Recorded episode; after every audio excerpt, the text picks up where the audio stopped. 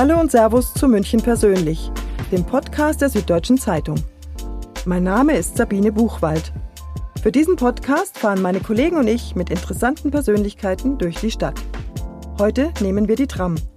Mein Gast ist Wolfgang Fischer. Er ist Geschäftsführer und Sprecher von City Partner München, einer Vereinigung, die gut 230 Unternehmen aller Branchen der Münchner Innenstadt vertritt. City Partner setzt sich für alle Belange der Münchner Händler, Wirte und Kanzleien ein. Meistens ist Wolfgang Fischer mit dem Fahrrad oder Motorrad unterwegs. Heute treffen wir uns zur Tramfahrt. Am Schaltplatz steigen wir ein. Grüß Gott, Herr Fischer. Schön, dass Sie heute dabei sind. Ja, wunderbar. Grüß Gott, Frau Buchwald. Bei dem Kaiserwetter Tramfahren eine Freude. Sie hatten vorgeschlagen, mit der Tram zu fahren. Was bedeutet dieses Verkehrsmittel für Sie? Also die Trambahn ist ein ganz wichtiges Verbindungsmittel neben den ganz großen, leistungsfähigen U-Bahn und natürlich die S-Bahn in der Region. Aber es ist halt einfach wunderbar, wie wir jetzt sehen, durch die Stadt zu fahren und auch was zu sehen. Es gibt aber durchaus Leute, die über die vielen Gleise schimpfen. Fahrradfahrer zum Beispiel oder Taxifahrer. Ich glaube, das ist wie immer in der Innenstadt. Äh, dadurch ist Stadt ja geprägt, dass äh, viele Bedürfnisse, viele Nutzungen und auch viele Verkehrsmittel aufeinandertreffen. Hier muss man einfach ein gutes Miteinander der verschiedenen Akteure finden, weil eine Großstadt wie München ohne die großen öffentlichen Verkehrsmittel ist nicht vorstellbar. Wie kommen Sie täglich zur Arbeit? Ach, das ist ganz unterschiedlich. Äh, Im Moment radel ich sehr gern. Ich wohne ja in der Maxvorstadt und in die Münchner Innenstadt ein wunderbarer Weg.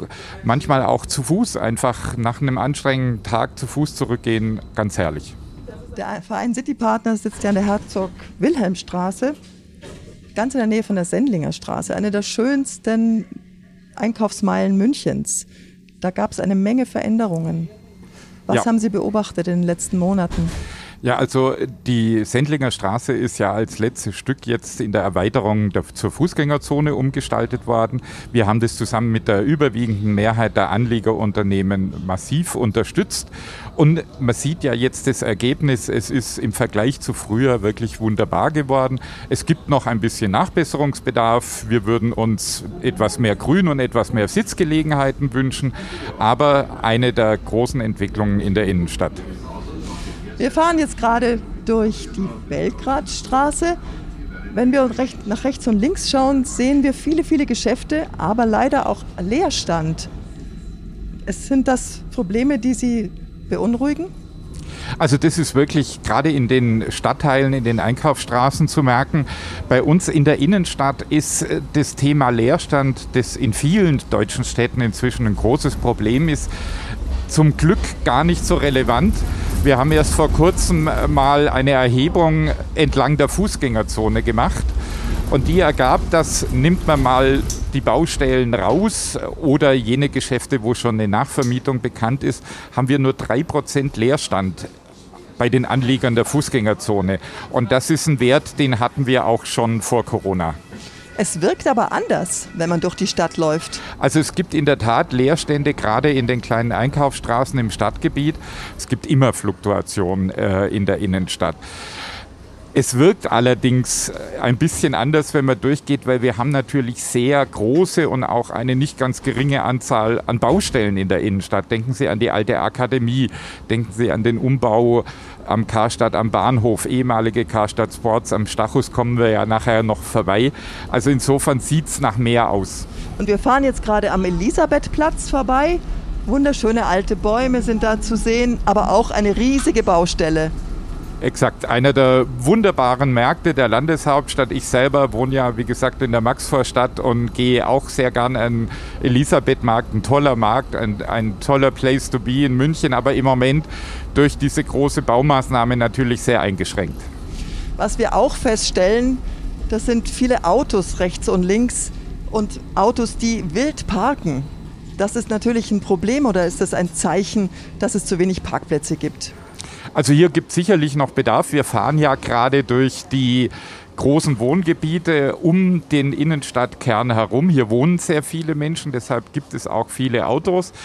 Es ist ja auch versucht worden, hier Erleichterung zu bringen. Ich denke zum Beispiel an die Anwohnergarage bei uns in der Maxvorstadt am Josefsplatz. Eine gute Initiative, aber solche Anwohnergaragen braucht es wohl noch mehr. Dann müssen wir aber in die Tiefe gehen wahrscheinlich. Und das heißt wieder neue Baustellen. Ja, also Baustellen sind natürlich für die Betroffenen immer eine Herausforderung, aber sie zeigen auch, äh, dass investiert wird in diese Stadt. Also auf der einen Seite, wie gesagt, für die Anlieger und Betroffenen äh, zeitweise eine Herausforderung, aber insgesamt für die Stadt, es geht was weiter. Herr Fischer, würden Sie denn sagen, dass München eine gute Shoppingstadt ist? Ich würde sogar sagen, dass München wahrscheinlich äh, die Münchner Innenstadt äh, die beste Shopping-Destination in ganz Deutschland sind, aus ganz verschiedenen Gründen.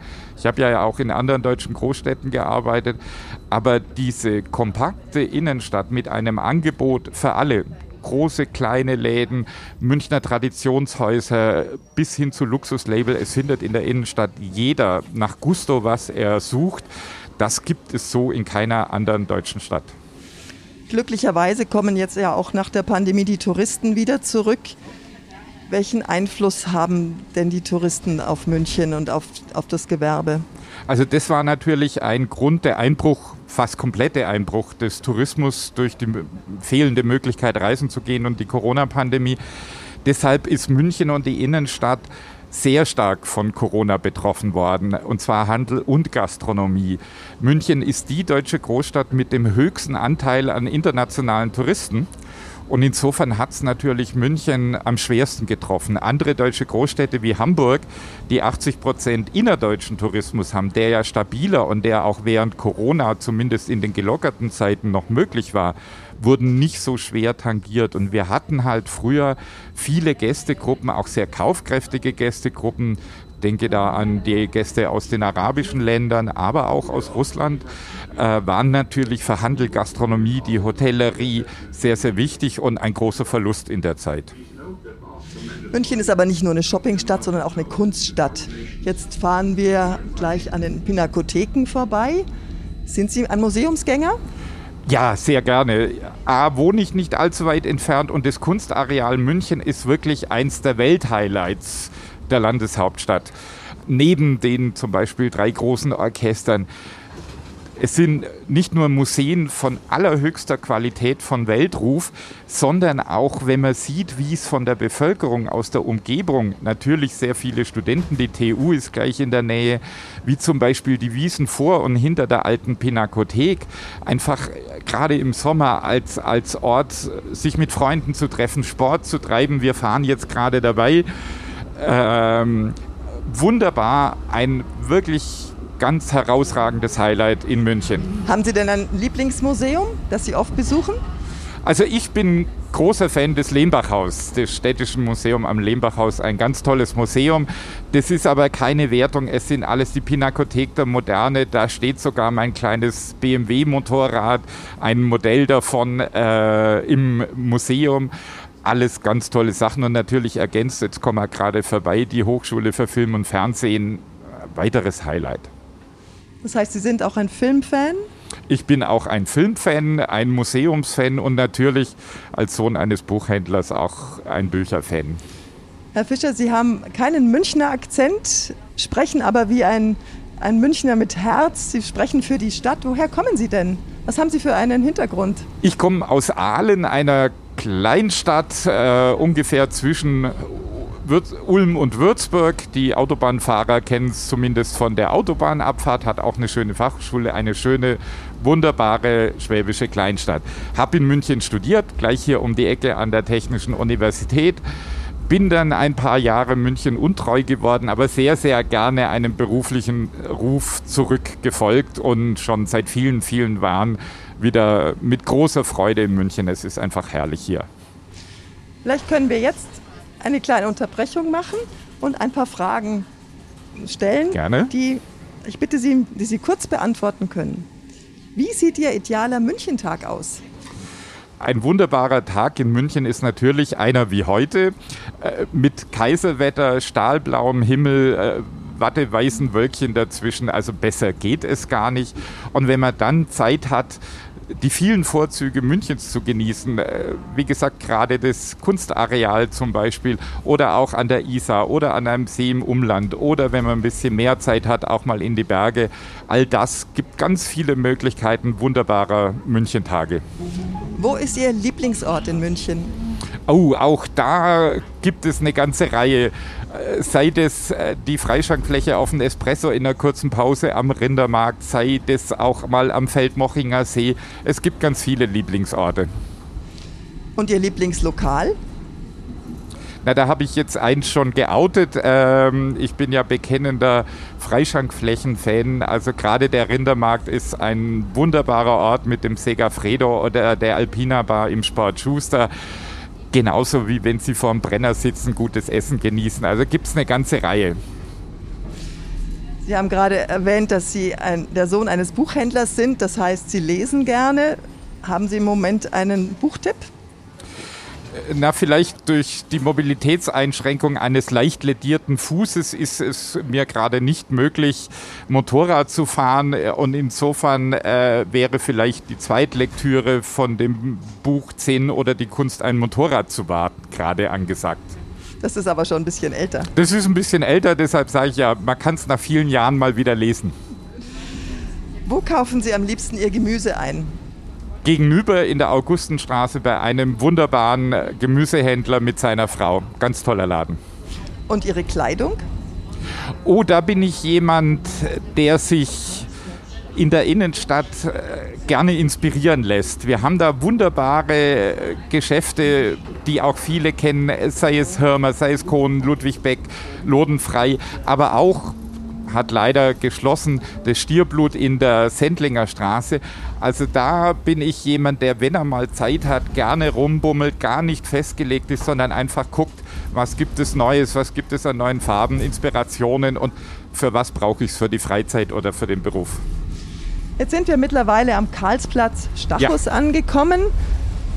Er ist voll, der Springbrunnen sprüht Wasser. Es ist ein wunderschöner Sommertag. Und wieder sieht man ein paar Baustellen. Der Justizpalast ist abgehängt. Dann haben wir an einer Seite den fast leeren Kaufhof. Herr Fischer, blutet Ihnen da das Herz, wenn Geschäfte wie der Kaufhof aufgeben müssen? Also der Kaufhof am Stachus war sicher Kult für viele Kundinnen und Kunden, wahrscheinlich sogar Generationen von Kundinnen und Kunden. Aber wir haben in der Münchner Innenstadt äh, gleich um die Ecke der ebenso tolle Karstadt am Bahnhof, ein Traditionshaus, wird ja gerade in die Moderne neu saniert. Äh, wir haben vier große Warenhäuser in der Münchner Innenstadt. Ähm, es verbleiben ja der Karstadt am Bahnhof, der Oberpollinger als Weltstadthaus und das tolle Haus am Marienplatz, die Galeria Kaufhof. Also insofern es werden sicherlich viele vermissen, aber das ist eben auch Innenstadt und Handel ist immer Wandel, sodass auch hier sich der Wandel abzeichnet und schauen wir mal, hoffen wir, dass es eine gute Nachnutzung gibt. Wir fahren jetzt die Sonnenstraße entlang. Über die wurde ja schon häufig diskutiert. Es ist äh, viel Verkehr, sie ist äh, vierspurig. Wenn man mit dem Fahrrad durchkommen will, hat man so seine Probleme, wahrscheinlich auch mit dem Motorrad. Was würden Sie sich wünschen für diese Straße? Also mit dem Motorrad geht es ganz gut und auch mit dem Fahrrad, seitdem der Radweg gebaut wurde, ist es deutlich besser geworden. Ich kenne ja aus dem Studium noch die Zeiten, als es den nicht gab. Auch hier gibt es noch Aufwertungspotenzial und es gibt ja große Diskussionen. Es sind verschiedene Vorschläge eingebracht worden. Wobei gerade an der Sonnenstraße, egal ob man es äh, Boulevard Sonnenstraße oder Central Park äh, seine Entwürfe nennt oder seine Vorstellungen, es ist halt ein Teil des Altstadtrings, der eine ganz wichtige Funktion zur Ver- und Entsorgung der kompletten Innenstadt hat. Das ist oft leicht dargestellt an Fotomontagen, die dann auch ganz wunderbar aussehen. Aber bei der letzten, dem Central Park, haben wir zum Beispiel gesehen, hier vorne sind wir gerade an dem Neubau vorbeigefahren. Dort ist eine Tiefgarage genehmigt worden, die wird gerade gebaut. Jetzt ist natürlich da nur eine grüne Wiese davor, in die Fotomontage reinzunehmen, ohne an die genehmigte Tiefgarage zu denken. Will heißen, Fotomontagen sind ab und zu ein bisschen leichter gemacht. Die, die Realität ist wie immer komplexer, aber es gibt hier durchaus noch eine ganze Reihe an Aufwertungsmöglichkeiten. Jetzt sind wir am Sendlinger Tor angekommen. Ja. Eine Großbaustelle seit Jahren ja. und das wird sich wohl auch noch eine Weile hinziehen. Was bedeutet denn das für die Händler, die ringsherum hier angesiedelt sind?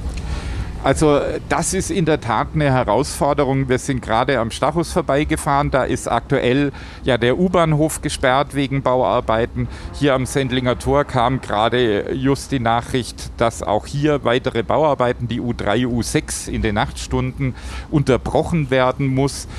Und das ist allgemein ein, ein großes Problem äh, für die Münchner Innenstadt, auch wieder für Händler und Gastronomen wir haben in München auch da einen Spitzenwert unter deutschen Großstädten, technokratischer Fachausdruck, einen Model Split von 92 Prozent. Das heißt, 92 Prozent aller Besucherbeschäftigten in der Innenstadt kommen nicht mit dem Auto in die Innenstadt, sondern mit öffentlichen Verkehrsmitteln, zu Fuß, mit dem Fahrrad. Hauptträger sind natürlich die S-Bahnen in der Region und die U-Bahnen. Und deshalb aufgrund dieses hohen Anteils an Gästen, Besuchern, Beschäftigten, die mit öffentlichen Verkehrsmitteln sind natürlich diese, egal ob S-Bahn-Sperrungen oder U-Bahn-Unterbrechungen, immer ein Problem. Und wir haben die Rückmeldungen von Gastronomen und auch von Händlern, von ihren Stammkunden, die dann sagen, wunderbar, ich mag euer Restaurant, euer Geschäft, aber ich komme wieder, wenn diese Baustellen vorbei sind. Das Großes, ist große Herausforderung. Eine große Herausforderung, das würde ich auch sagen, ja. Und äh, man muss es sehen, es gibt halt auch Alternativen, gerade die Menschen aus dem Einzugsgebiet. Die Alternative ist, sie fahren mit dem Auto in die Shoppingcenter, wo sie tausende von Parkplätzen ziemlich preisgünstig haben. Und das ist natürlich schon eine Herausforderung für die Innenstadt. Glauben Sie denn, dass Shoppingcenter eine große Gefahr sind für die Münchner Innenstadt? Das hängt sicherlich äh, mit der Erreichbarkeit zusammen, weil wie gesagt, die äh, Kundinnen und Kunden, gerade aus dem Einzugsgebiet, überlegen sich natürlich, wenn an einem Standort die Erreichbarkeit so massiv eingeschränkt ist, äh, dann suche ich mir einfach Alternativen. Und die große Herausforderung ist, äh, der Mensch ist doch manchmal ein bisschen ein Gewohnheitstier. Wenn sich Gewohnheiten mal geändert haben, ist es ganz, ganz schwierig, sie wieder zurückzunehmen. Mhm. Welche Rolle spielt denn das Online-Shopping? Gerade nach, dem, nach zwei Jahren Pandemie also es ist natürlich auch, das ist wieder eine Medaille mit zwei Seiten. Auf der einen Seite und schon lange vor Corona ist es natürlich ein neuer Vertriebsweg, der keine Einschränkungen bei Öffnungszeiten hat und, und, und. Das ist natürlich in gewisser Weise auch eine Konkurrenz, aber man muss auch klar sehen, der Online-Bereich hat viele Münchner Traditionshäuser, die da sehr gut aufgestellt sind, auch geholfen, durch die Pandemie zu kommen. In Zeiten der Lockdowns und, und, und war das auch eine Möglichkeit für die Münchner Unternehmen. Sie haben gerade das Wort Münchner Traditionshäuser erwähnt. Ich denke an Sport Münzinger oder an Kaut Bullinger, die wir schmerzlich vermissen. Jedenfalls alle, die dort vielleicht schon als Kind eingekauft haben. Welches Bild bietet denn München, wenn solche wunderbaren Läden, die man kennt, plötzlich verschwinden? Hm. Also das ist natürlich, Sie haben ja einige genannt, das ist natürlich sehr, sehr schade und bedauernswert, weil sie sind alle Teil, diese Traditionsläden, große wie kleine, sind schlussendlich das Salz in der Suppe und sind auch das Unterscheidungsmerkmal. Ich habe in anderen deutschen Großstädten gearbeitet, wo der Filialisierungsgrad in der Fußgängerzone nahezu 100 Prozent ist, aber wir haben ja in München noch die tollen Läden. Denken Sie an Dallmayr, Kustermann, Bettenried, Hirmer, Lodenfrei, Kohnen, äh, diese Häuser gibt es hier in München noch. Ähm, und das unterscheidet uns auch von allen anderen äh, Großstädten, ganz zu schweigen von den äh, vormaligen Hoflieferanten wie Eduard Meyer oder wenn Sie durchs Hackenviertel gehen, Radspieler, da finden Sie wunderbare Traditionshäuser, kleine Geschäfte, auch die größeren Münchner Traditionshäuser wie Sport Schuster, ein tolles Sportgeschäft. Würde es denn dem stationären Handel, wie man so schön sagt, helfen, wenn man sogenannte Shoppingnächte einführen würde oder einfach auch mal den Sonntag öffnen würde? Also es ist, wir haben ja von City Partner, das ist in München und in Bayern immer ein bisschen eine besondere Herausforderung. Wir haben ja 2007 es erstmals geschafft, eine Genehmigung für eine Shoppingnacht zu bekommen und haben die schon 13 Mal mit über 2,5 Millionen wirklich begeisterten Besuchern. Das wird von den Menschen sehr gerne angenommen. Wir würden gerne auch im Rahmen der gesetzlichen Möglichkeiten, es wird einem dann von Kritikern immer gleich vorgeworfen, man will jeden Sonntag aufmachen, aber das ist völliger Blödsinn. Ähm, wir würden auch gerne, wie alle anderen bayerischen Großstädte, Nürnberg, Augsburg, Regensburg, auch mal einen verkaufsoffenen Sonntag machen. Das wird von den Menschen gut angenommen und bietet einfach die Möglichkeit, für den Handel, aber auch für die Gastronomie, sich einfach zu präsentieren.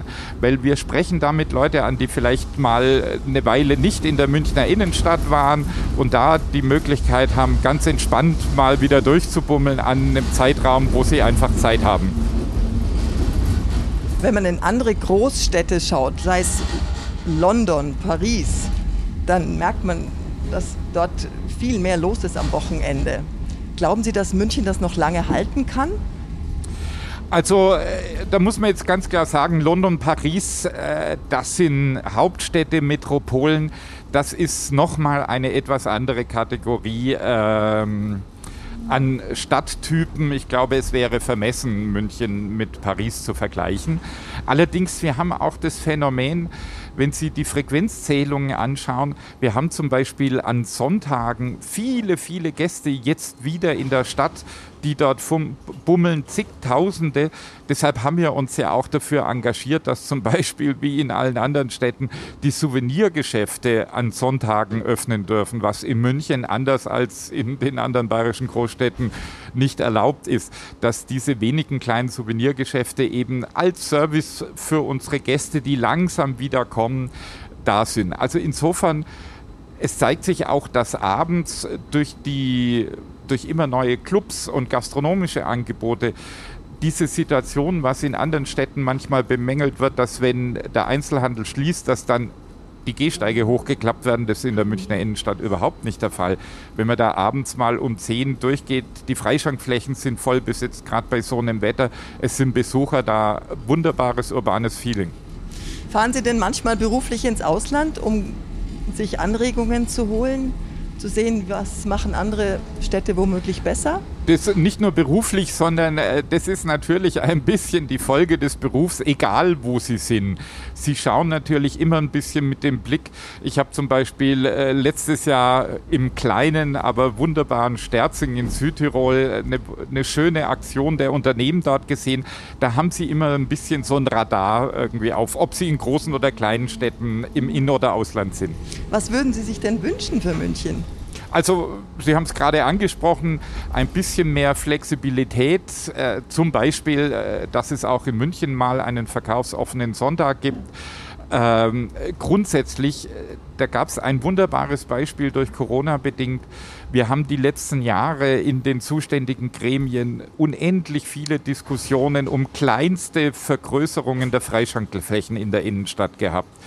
Jetzt durch Corona sind die einfach mal verdoppelt worden, ungefähr. Und was ist passiert? Die alle Menschen finden es toll. Es wird wirklich sehr gut angenommen von allen Beteiligten. Und deshalb wünschen wir uns, flexibler zu werden, vielleicht mal eine Sache auch temporär auszuprobieren, dass man es nur mal sagt, komm, jetzt machen wir dieses Jahr dies und jenes und danach setzen wir uns zusammen, schauen, hat es was gebracht, bringt es was oder ist eher schwierig, da einfach flexibler zu werden. Gibt es denn eine Stadt, die Sie als Vorbild nehmen würden für München?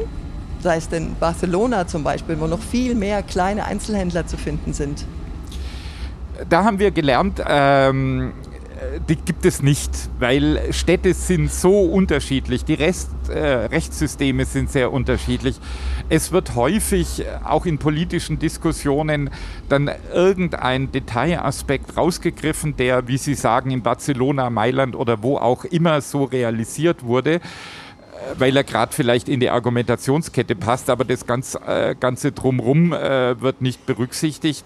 Also insofern sind wir sehr vorsichtig. Es gibt sicher, andere Städte haben auch gute Ideen, aber dass man sagt, äh, München muss das und das oder werden wie diese und jene Stadt, das wäre der völlige Ansatz. Hier hat der FC Bayern wirklich recht mir an mir. Obwohl Sie ja, wie Sie vorhin mir erzählt haben, sich mehr nicht, für Handball interessieren. Nicht der Fußballexperte bin. Ja, Sommerzeit ist schön in München. Was ist es im Winter? Was könnte die Stadt im Winter noch attraktiver machen, wenn wir nicht nur an die Freischankflächen denken? Ich glaube, im Moment äh, ist wirklich, sind die großen Umgestaltungen in der Innenstadt und die Erreichbarkeit der Innenstadt ein, ein, eins der ganz großen Themen. Wie gesagt, wir hoffen, dass jetzt äh, diese enorm hohe Taktung äh, an den Baustellen, gerade bei den öffentlichen Verkehrsmitteln, man hat ein bisschen den Eindruck, ähm, dass 50 Jahre lang wohl nicht allzu viel investiert wurde und jetzt alles grundsaniert werden muss, weil es, ist, es sind dermaßen viele massivste Baustellen. Mhm. Wir haben über ein Thema noch gar nicht gesprochen, das viele Münchner umtreibt, das sind die Mieten. Was würden Sie sich denn da wünschen und was hören Sie da von den Händlern? Also das ist in vielerlei Hinsicht auch bei uns ein Thema. Zum einen auch für die Beschäftigten. Äh, Sie wissen, im Moment haben viele Branchen größte Probleme, Mitarbeiter zu finden. Ganz vorne dran sicherlich die Gastronomie, die Hotellerie, aber auch äh, der Handel, Dienstleister, alles sucht händeringend um Mitarbeiter. Und bei der Mitarbeitergewinnung, gerade aus dem Umland oder weiteren Bereichen, ist natürlich das Thema Mieten, Verfügbarkeit von Wohnen äh, ein ganz, ganz wichtiges Thema. Deshalb ist bei aller Komplexität die Notwendigkeit, Wohnungen zu bauen, so viel es geht. Äh, und hier gibt es ja verschiedene Initiativen der Stadtratsfraktionen, auch der Opposition. Eine ganz wichtige Voraussetzung, München attraktiv zu halten für die Menschen. Ich habe persönlich immer das Gefühl, dass die Innenstadtmieten einfach so hoch sind, dass sich das viele Händler nicht mehr leisten können und jetzt auch gerade nach der schwierigen Zeit während der Pandemie sagen, ich kann nicht mehr, ich mag nicht mehr, ich kann nicht mehr, ich gebe jetzt auf. Drückt mein Gefühl? Also die Entwicklung der Mieten, das ist auch nicht erst durch Corona entstanden. Es ist bekanntermaßen, hatte München ja schon vor Corona ein sehr hohes Niveau. Aber wie der Professor Kippes vom Institut IVD, vom Immobilieninstitut IVD Süd, ja schon kommuniziert hat, nach seinen Untersuchungen sind die Mieten auch in der Innenstadt etwas zurückgegangen. Aber machen wir uns nichts vor, die Münchner Innenstadt wird aufgrund verschiedener Faktoren und der Lagegunst natürlich immer ein, ein Standort sein mit relativ hohen Mieten. Äh, wir haben aber auch die Stadtteilzentren und so weiter, dass es verschiedene Möglichkeiten gibt, auch für Existenzgründer da in München anzufangen. Wir kommen jetzt am Elisabethplatz wieder vorbei und sind auch an mehreren Fahrradläden vorbeigekommen. Es gibt sehr viel mehr als noch vor, vor zehn Jahren, würde ich sagen. Ist München denn tatsächlich die Fahrradstadt, für die sie sich hält? Also München ist, ist schon allein von der Topografie äh, eine wunderbare Fahrradstadt. Also wenn Sie schaffen, noch den Stiegelmeierberg oder den Giesinger Berg zu erklimmen, aber im Vergleich zu anderen sind wir topografisch äh, wirklich begünstigt. Ich denke da allen, meine Heimat, schwäbische Heimatstadt, liegt nicht weit weg von Stuttgart, wo die Innenstadt unten im Kessel ist. Und die Berghänge, da müssen sie aber, wird vielleicht durch E-Bikes ein bisschen angenehmer, da müssen sie schon hochstrampeln. Nein, München ist nicht nur eine Fahrradstadt, München ist eine Sportstadt. Und zwar jetzt nicht nur im Handel, sondern von all den Angeboten irgendwie bis hin zur Ruderregatta-Strecke. Wer hat sowas schon? Äh, München ist eine, glaube ich, sehr sportliche Stadt und das ist auch ganz toll so. Und in der Tat, Fahrrad erlebt ja einen Boom ohne Ende. Man muss nur am Sonntag mal ein bisschen durch die Stadt oder ins Umland radeln. Ich habe immer den Eindruck, dass ich in meiner Altersgruppe so der Vorletzte bin, der noch ohne Elektromotor durch die Gegend radelt. Und er hatte neulich einfach mal neugierigerweise geguckt. Äh, E-Bikes sind im Moment äh, kaum noch zu bekommen, weil es ausverkauft ist. Wunderbar, aber es ist eine ganz tolle Entwicklung. Haben Sie das Gefühl, dass wir zufrieden sein können mit München? Also ich glaube, zufrieden äh, wäre die falsche Assoziation. Äh, zufrieden sein hängt so ein bisschen oder assoziiert so ein bisschen, man lehnt sich zurück und sagt, so, und jetzt müssen wir nichts mehr machen. Nein, äh, eigentlich das Gegenteil ist der Fall, aber ganz optimistisch gedacht. Äh, ich hoffe, man hat es gemerkt, München ist toll. Das ist unsere feste Überzeugung. Aber es ist eine alte Erkenntnis, ob in Unternehmen oder in Städten, wenn man gut ist, und in vielen Bereichen auch an der Spitze ist, ist es oft eine Herausforderung, dort zu bleiben. Also man darf sich nicht zurücklehnen und sagen, wir sind so toll und jetzt machen wir gar nichts mehr. Nein, äh, die Welt dreht sich weiter und deshalb müssen wir einfach äh, weiter auf diesem Weg gehen, gemeinsam alle mitnehmen und dann bleibt es auch toll. Was sind denn die wichtigsten Themen der Händler im Augenblick? Also da spielt natürlich viel rein, auch Dinge, die wir gar nicht beeinflussen können. Kleiner Rückblick, wir waren Anfang Mitte Februar eigentlich sehr hoffnungsvoll. Die Wirtschaftsdaten der gesamten Volkswirtschaft waren hervorragend. Äh, die Exportwirtschaft hatte Auftragslage wie noch überhaupt noch nie. Es war absehbar, die Besserungen bei Corona, die Lockerungen kommen.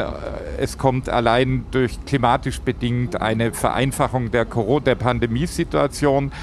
Und es hat uns schon Hoffnung, sehr, sehr hoffnungsvoll gestimmt, äh, dass wir nach zwei ganz, ganz schwierigen Jahren, die die Unternehmen aller Branchen mit Bravour durchgestanden haben, äh, auch, muss man auch mal sagen, dank der Unterstützung der staatlichen Hilfsleistungen, also das Kurzarbeitergeld, die Unterstützungsleistung, das muss man auch mal deutlich sagen, waren wirklich äh, sehr, sehr gut, weil man darf gar nicht dran denken, hätte es dies nicht gegeben, wär, würden wir in einer ganz anderen gesellschaftlichen und wirtschaftlichen Situation hängen. So, also das hat auch der Staat äh, gut gemacht, auch wenn im Detail nicht alles so funktioniert hat wie äh, gedacht. Dann kam natürlich ähm, ab Mitte, Ende Februar dieser unsägliche Angriffskrieg, der viele der Hoffnungen einfach zerstört hat. Also das ist eine Situation, wo wir wieder wie in der Pandemie ein bisschen auf Sicht fahren müssen, weil kein Mensch weiß, nicht nur bei der Pandemie, sondern auch bei der Weltpolitik, die natürlich reinspielt, die wieder Auswirkungen auf den Tourismus hat und, und, und was in drei Monaten sein wird. Ja, wir haben eine hohe Inflation, die war auch Anfang des Jahres so nicht absehbar. Richtig, ähm, die natürlich auch eine große Herausforderung ist, a für die Menschen, b für die Unternehmen und natürlich, das ist eine alte Erfahrung, die Bürgerinnen und Bürger, die Haushalte versuchen natürlich bei solch steigenden Kostenbelastungen, da ist die Erfahrung in Deutschland, dass zum Beispiel der Urlaub oder der Pkw versucht wird, so lange wie möglich zu halten. Und es gibt dann nur noch beschränkt Möglichkeiten, äh, sich einzuschränken. Ist das denn jetzt schon spürbar? Hören Sie das von den Münchner Händlern? Es gibt eine gewisse Zurückhaltung bei Käufen, ja. In der Gastronomie ist es jetzt noch nicht so spürbar. Ich glaube, da war einfach wichtig jetzt nach zwei Jahren der enormen Einschränkung, dass die Menschen wieder raus wollten, sich mit Freunden treffen. Deshalb, äh, wenn man am Wochenende am Samstag durch die Innenstadt geht, wenn das Wetter halbwegs ist, sie finden ja keinen Platz auf einer Freischankfläche mehr. Die Menschen treffen sich in der Innenstadt, bummeln da durch. Äh, da war das Bedürfnis einfach groß, das wieder zu genießen. Oder auch, wir haben es ja beim Frühlingsfest gesehen, auch mal wieder auf ein Fest zu gehen. Da spielen dann wahrscheinlich die hohen oder erhöhten Preise gar nicht mehr so eine große Rolle. Ja, da ist schon eine Herausforderung für die Gastronomie im Moment, weil zum einen die Grund, die Löhne steigen, sind dort sehr stark gestiegen, die, die Preise man liest ja auch in den Medien von Öl bis zu anderen äh, Zutaten, steigen exorbitant und können gar nicht äh, wirklich eins zu eins auf die Speisekarte umgeschlagen werden, weil auch da gibt es natürlich ein Ende, was die Menschen bereit sind zu zahlen oder zahlen können. Das, das ist nicht beliebig steigerbar. Sie haben es gerade das, das Stichwort äh, Lohn gegeben, der Mindestlohn steigt ja auch. Und das ist dann wohl wirklich ein Thema für die Gastronomie, für die Beschäftigten, die in der Küche. Äh, das geht durch ganz viele Arbeit Bereiche, gerade jetzt äh, Bereiche, die mit vielen Hilfskräften. Äh, man hat es ja jetzt in der Saison gesehen, das geht bis hin zu den Spargeln oder Erdbeerbauern. Jetzt muss ich gerade mal aus dem Fenster schauen. Wir sind jetzt gleich am Petoril-Ring. Kommen Sie auch öfters in die Außenbezirke von München? Ja, das ist zum Beispiel, wir sind jetzt hier in der Schleißheimer Straße. Äh, das ist natürlich, äh, hier vorne ging es links weg zum wunderbaren Olympiapark, der tollen BMW-Welt und es ist ein ganz herrlicher Fahrradweg zum Feldmochinger See, gerade wenn es mal wie letzten Sonntag 35 Grad hat, eine wunderbare Erfrischungsmöglichkeit. Das heißt, Sie genießen München in all seinen Facetten wo es geht. Und das Tolle an München ist, äh, es hat eben so viele Facetten. Also ob sie im Winter im Dantebad, kann ich jedem, der es noch nicht gemacht hat, Dort ist das Sportfreibecken ja auch im Winter geöffnet. Ich hoffe auch im nächsten Winter noch ein bisschen zumindest beheizt. Und dort seine Bahnen zu schwimmen und die Schneeflocken fallen ihnen ganz langsam auf den Kopf, ist ganz herrlich. Ja, wir fahren jetzt langsam in den Petuelring ein, in eine große Schleife. Links und rechts sind Hochhäuser zu sehen. Herr Fischer, es gefällt mir wahnsinnig gut, dass Sie so optimistisch denken und sprechen für die Händler und die Stadt so sehr lieben. Ich danke Ihnen ganz herzlich für das schöne Gespräch, für die vielen Anregungen und dann hoffen wir das Beste für die nächsten Wochen, Monate, Jahre. In Wie sagt Stadt. der Schwabe, hilft ja nichts. Schauen wir optimistisch in die Zukunft, egal was kommt, und packen es einfach an. Und zwar gemeinsam, alle miteinander, weil eigentlich, auch wenn es ab und zu große Debatten gibt, wir wenden hier kurz vor einem der Tunnel des Mittleren Rings, der oben einen wunderbaren Park ermöglicht hat, was sehr kontrovers ja wieder diskutiert wird. Aber nein, arbeiten wir zusammen, ziehen an einem Strang und wenn es ideal ist, an dem Strang in die gleiche Richtung. Ein wunderschönes Schlusswort. Herzlichen Dank. Ich danke. Wiederschauen. Das war Wolfgang Fischer. Und das war München persönlich für heute. Die nächste Folge gibt es in zwei Wochen. Alle Folgen finden Sie auf sz.de-münchen.